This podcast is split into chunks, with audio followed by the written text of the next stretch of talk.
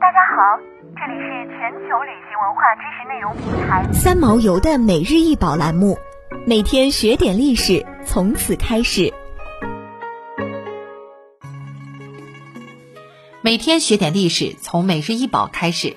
今天给大家分享的是桌上喷泉，该器长三十三点八厘米，宽二十五点四厘米，高二十六厘米，为十四世纪法国文物。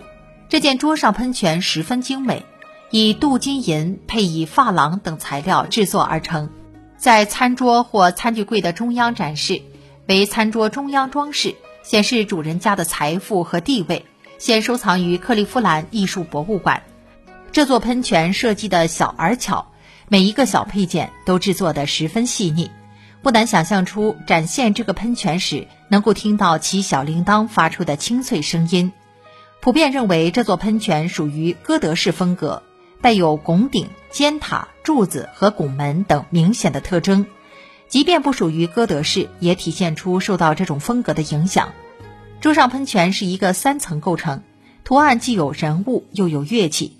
由镀金银片和珐琅彩片交织而成，当水轮转动的时候，便发出声响。在当时，能用拥有如此精妙的餐桌摆饰，能够了解其主人的身份地位，绝对是非富则贵。而且，这是有史以来中世纪同类型桌上喷泉保存的最好的一件。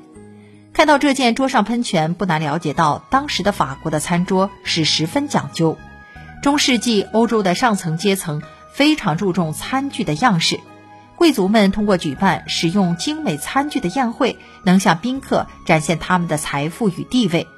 像是金色高脚杯和大拼盘都是中世纪宴会的特色，而宴会宾客用餐时使用的刀具，甚至是自己携带。在那个时期，刀通常刻有非常华丽的图样，被用作防卫或是财富的象征。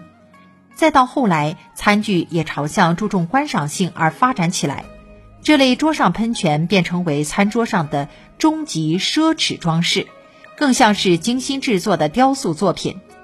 中世纪晚期，人们在举行宴会时会举行精致的仪式，投入大量的资源来保证呈现在盘中的食物能让用餐者产生最奢华的感受。上流社会的宴会演变成了一道奇特的盛大景观。每个人都会借举办餐饮宴会来展示自己的地位。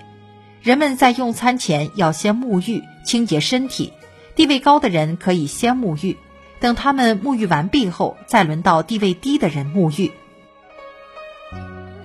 想要鉴赏国宝高清大图，欢迎下载三毛游 App，更多宝贝等着您。